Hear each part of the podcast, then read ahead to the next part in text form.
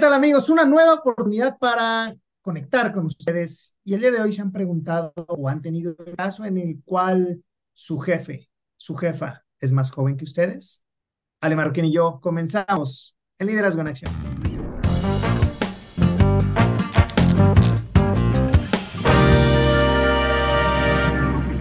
Ale, ¿cómo estás? Hola Juan Luis, muy bien. Bienvenidos y bienvenidas a Liderazgo en Acción en donde es un tema medio escabroso, ¿no creen? El si has tenido un jefe que es más joven que tú y donde te pueda limitar la posibilidad de colaborar simplemente por eso. Fíjense qué interesante porque las barreras pueden surgir en, en ambos sentidos. Si tú eres más joven de 30 años dirás, pues eso qué tiene que ver en la vida. Nuestra generación tenía una barrera cultural en la que decía, ¿cómo es posible que este muchacho caguengue va a ser mi jefe ahora? O esta niña que no sabe nada de la vida. Y hemos disasociado nosotros en este podcast que la edad tenga algo que ver con eso.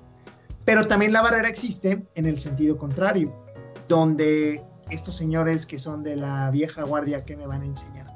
¿Cuál es tu experiencia, Ale, trabajando con eh, emprendedores o decías hace ratito detrás de cámaras, startuperos con una edad distinta a la de la mayoría de los que comandan?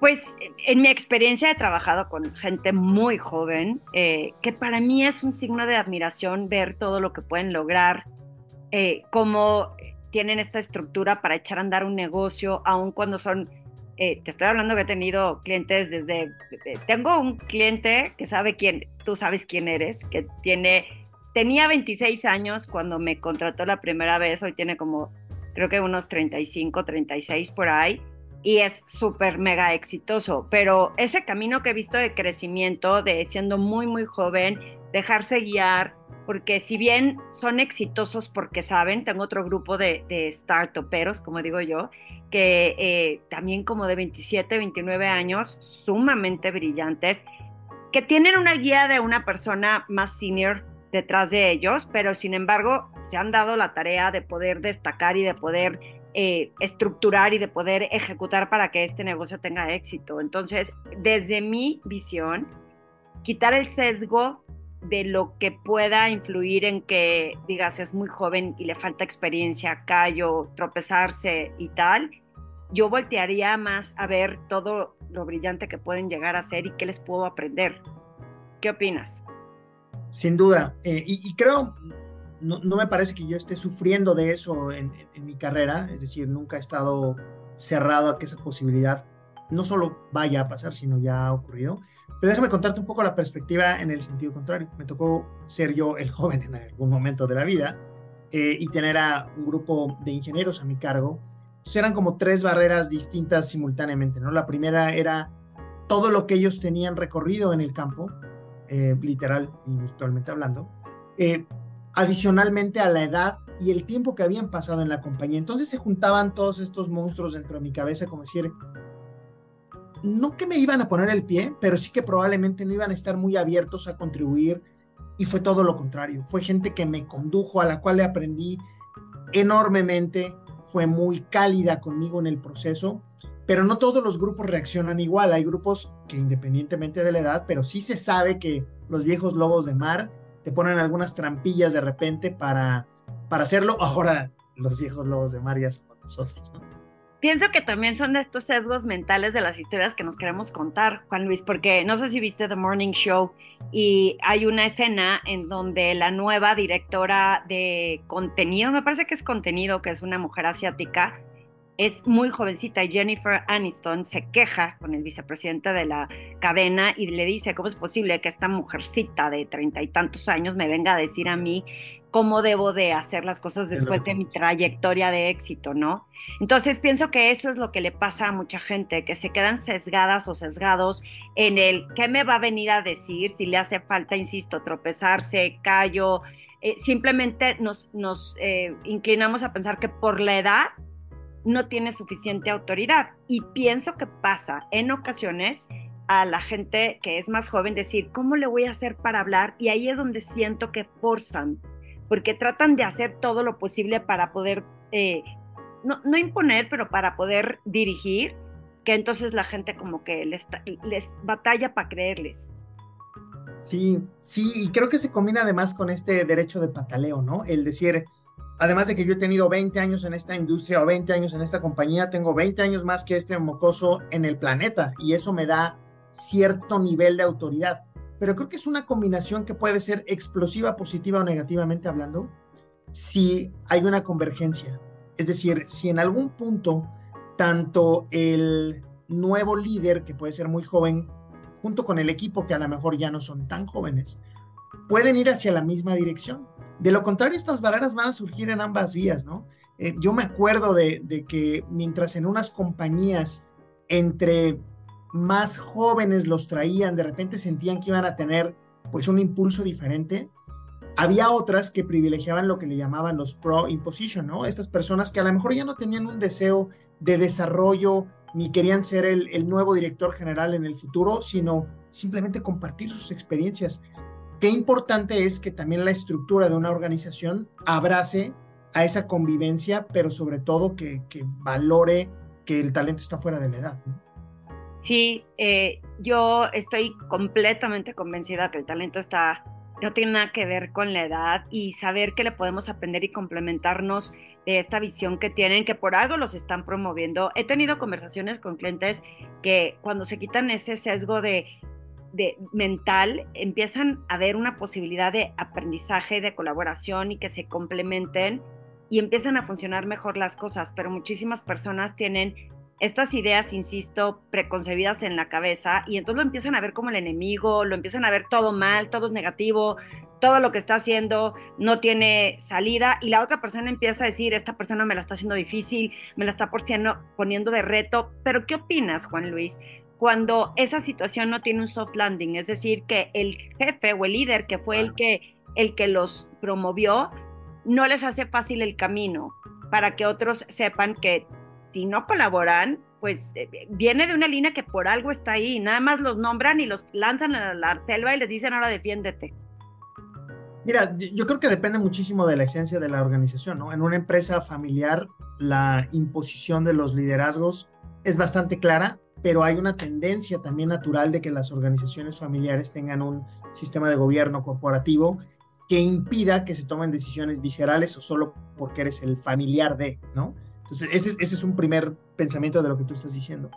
Y la otra cosa que me hace eh, como reflexionar alrededor de esto es, esto independientemente de la edad del nuevo líder, eh, la teoría de que nos queremos rodear de gente más fregona que nosotros para aprender en conjunto, en muchas ocasiones se queda en eso, en, en, teoría, y entonces buscas como la preservación de la especie, ¿no? No quiero que me vaya a ganar la partida, no quiero que vaya a llegar por acá o por allá, y entonces digo que te apoyo, pero en realidad no lo hago. Eh, no, ¿No sientes que, por ejemplo, cuando los chavos van saliendo de la escuela, dependiendo su formación, puedan tener más una distracción relacionada a dónde está mi asistente, dónde están mis prestaciones, dónde está mi dirección y, y como que el tema de picar piedra se nos va un poquito de lado? Si te refieres a este tema de que no pidan o exijan este tipo de situaciones, yo sí creo que primero tienes que demostrar, que demostrar el resultado para luego exigir o luego pedir.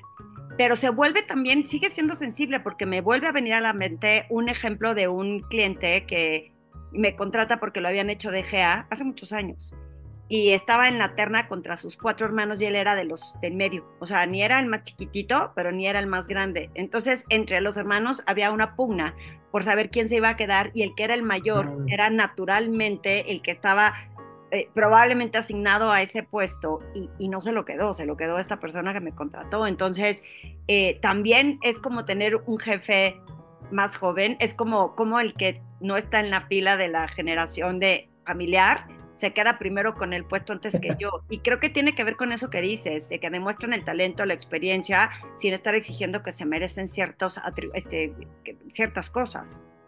Sí, ciertos privilegios a lo mejor. Y, qué interesante porque lo hemos tocado en episodios anteriores, por aquí les vamos a dejar las tarjetitas, tanto de generaciones como el tema eh, del síndrome del impostor o incluso el tema de qué tiene que ver esto con el sexo de las personas, ¿no? Déjame leerte algo que me encontré por acá, fíjate. Una nueva investigación de Mercer ha descubierto que los miembros de la generación Z, aquellos nacidos entre el 97 y 2012, de acuerdo con el Centro de Investigación Pew, entre otros, son los que experimentan mayor estrés en el trabajo.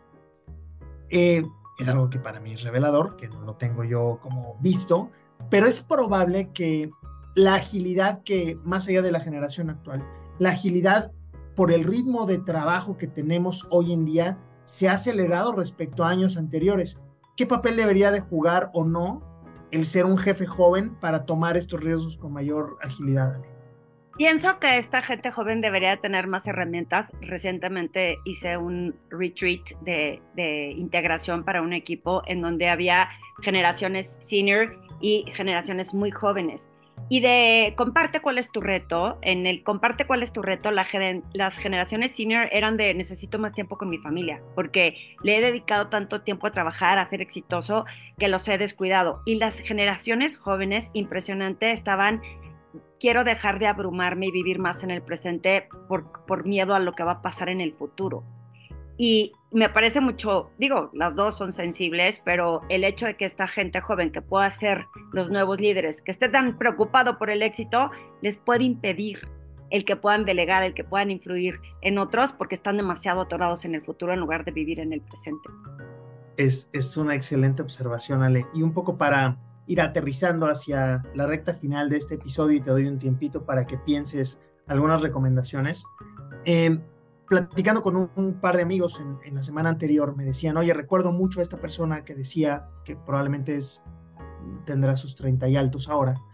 En aquel momento decía, yo trabajo para viajar, yo trabajo para satisfacer cosas probablemente de mediano plazo. Y sería muy interesante ver qué recomendación le puede proveer un jefe joven a un jefe que no lo es tanto. Es decir, si la mente de un jefe joven actualmente no está en un plan de pensión, cómo se acerca y cómo hay un punto de encuentro cuando le vienen a preguntar sobre su plan de retiro a algunos de sus colaboradores. Entonces, para mí la recomendación es, recuerda que cuando trabajas con una persona de tu equipo, tú no eres el target, tú no eres el muerto del velorio, tú eres una persona que tendría que facilitar esa conversación basado en las necesidades de quien va a consultarte algo. Entonces, creo que si lo ves con los lentes del otro, y también hay un episodio sobre empatía, eh, es bien diferente a simplemente anteponer tu punto de vista basado en la experiencia que probablemente no has tenido. Definitivamente, definitivamente creo que es una buena receta de hacer unos ingredientes que se mezclen y que se complementen.